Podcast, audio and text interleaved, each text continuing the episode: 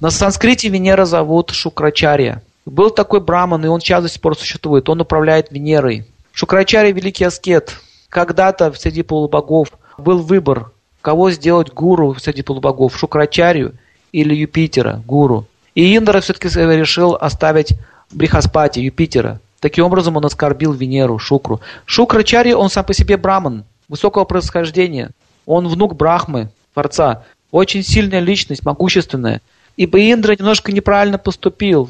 Нужно было обеим им дать положение учителей полубогов. Но он принял Брихаспати, а Шукру отверг. И он сказал, ну что ж, если полубоги отвергают браманов, если вам не нужны мои знания, то я как, как браман не могу оставаться э, просто так и никого не уча. Тогда я буду учить асуров, ваших врагов. И вот с этого момента асуры получили силу. Есть, кроме полубогов, есть еще и асуры. Они тоже могущественные существа. Они тоже стремятся к знаниям, они хорошо знают ведические писания. Но разница между ними и полубогами в том, что асуры всегда используют знания, оккультные в том числе, против человечества и против богов. Гитлер очень хорошо знал оккультные знания. Он целый институт ННРБ построил. Он даже ведические свастику поставил себе как символ нацизма. Хотя эта свастика на руке у Господа Кришны стоит. Он хотел быть самим Богом. Такова природа асуров. Они очень образованы, но их образованность уходит не в ту сторону, против человечества. Так вот, Шукрачаря решил обучать их. Такова была его обида, он обиделся на полубогов. И с тех пор он является врагом полубогов, хотя сам относится к их категории. А особенно Юпитер, потому что с Юпитером у них конфликт был. Таким образом, мы должны понять, когда Венера в гороскопе с Юпитером стоит вместе, это не очень хорошая комбинация. Понимаете, почему нужно эти истории эпоса знать? Как кто с кем поссорился, кто с кем, э, какие, какие истории развивались. Если вы это не будете знать, вы не поймете природы планеты.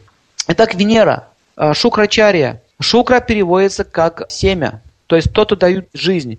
Так вот, однажды Индра настолько возгордился, что а, а Индра это царь небес, греки называют его Зевс. Он возгордился в такой степени, что очередной оскорбил Шукрачарию. И он дал клятву, что я сделаю асуров такими же бессмертными, как э, и полубоги, и завою им рай. Но Индра посмеялся над ним, и тогда он сказал, я буду совершать аскезу. И он призвал Господа Шивы. Шукра поклоняется Господу Шиве. Шива э, сказал, что ты хочешь? Он говорит, я хочу получить мантру Сандживани. Мантра Сандживани переводится как оживляющая. То есть та мантра, которая может оживлять мертвых. Он говорит, никто, кроме меня, моей жены, богини природы, моего сына Ганеши, не владеет этой мантрой Сандживани. Ты просишь слишком много. Он говорит, да, я прошу слишком много, но я готов слишком много отдать. Понимаете? Венера очень был решителен. Он говорит, хорошо, Индра сказал. Ты готов на аскезу? Он говорит, да. По закону богов, если вы даже асур, но при этом вы совершаете аскезы, они не имеют права вам не дать плоды, не имеют права. Допустим, вы устроились на работу, нравитесь вы начальнику или не нравитесь вы начальнику, вы заработали и вы должны получить деньги. Симпатии и антипатии руководителя не зависят на вашу зарплату. То же самое относится и к полубогам. Если кто-то совершает аскезу, даже если это будет демон, полубоги вынуждены дать ему эту силу. В частности, Шива дает такие вещи. И Брахма. Тогда он сказал, хорошо, ты хочешь аскезу совершать. Это твое право. Конечно же, я позволю тебе попытаться получить мантру Сандживани. И он сказал им вот что. Ты должен совершить аскезу. Висеть головой вниз на дереве сто лет по исчислению богов. Один день, короче, это очень много, несколько там кальп. Это очень много. Один день равен 10 тысяч лет по измерению высших планетных систем. Но это еще не все. Мало того, что он должен висеть на дереве головой вниз, он должен еще дышать дымом сгоревших листьев. И он не имеет права ничего говорить. То есть не, даже не воздухом дышать, а дымом. Вы можете себе представить такую аскезу? Если ты простоишь весь этот срок, я дам тебе эту мантру Сандживани. Кстати, там был Индра. И Индра тоже сказал, что Индра, ты тоже попросил мне мантру Сандживани. Если вы ее заслужите, я вам дам. Индра посмеялся и говорит, нет, я не могу э, такую аскезу совершить. Шукрачаря тем более не сможет. Поэтому спокойно, улыбаясь, пошел домой. Он говорит, конечно же, Шукрачаря это не получит. И вот в это время Господь Вишну сказал, вот с этого момента Индра, Индра проиграл. Потому что Шукрачаря уже выиграл. Сам факт, что он уже решился на такую аскезу, означает, он выиграл. Вот поймите одну вещь. Если человек решается на какую-то аскезу, это означает, что он получает силу. Если вы решили, допустим, пойти бизнесом заниматься, вы получите успех. Но если вы не решительно это делаете, вас это ведет силой, вы не получите успеха. То же самое и здесь. Он решил добыть эту мантру, хотя это может, может было стоить ему жизни. И так его Аквита, его подопечные асуры окружили его, и он дал им наставление. Никого не подпускать ко мне. Я буду висеть столько тысяч лет. Они говорят, Гуру, как же мы без вас можем жить? Гуру имеется в виду Шукрачарья. Как мы можем без вас жить? Что мы теперь будем делать? Он говорит, охраняйте, никого не пускайте, имею право говорить. Никого, говорит, не подпускайте к костру. Индра будет пытаться помешать моей аскезе. И так он залез на дерево, попросил благословения своей матери, сделав все благоприятные обряды и начал свою жуткую аскезу. И так прошел день, два, три. Потом он вошел в самадхи, такой глубокий транс, и замер. Казалось, что он умер, но на самом деле он продолжал жить. И так уже подходил срок к концу. Индра очень испугался. Он не ожидал, что Шукрачария получит такую силу. Он очень испугался. Если, если говорит, Шукрачария получит мантру Сандживани, то мы, мне, нашему золотому городу на райских планетных системах наступит конец. Демоны захватят власть. Индра очень сильно испугался.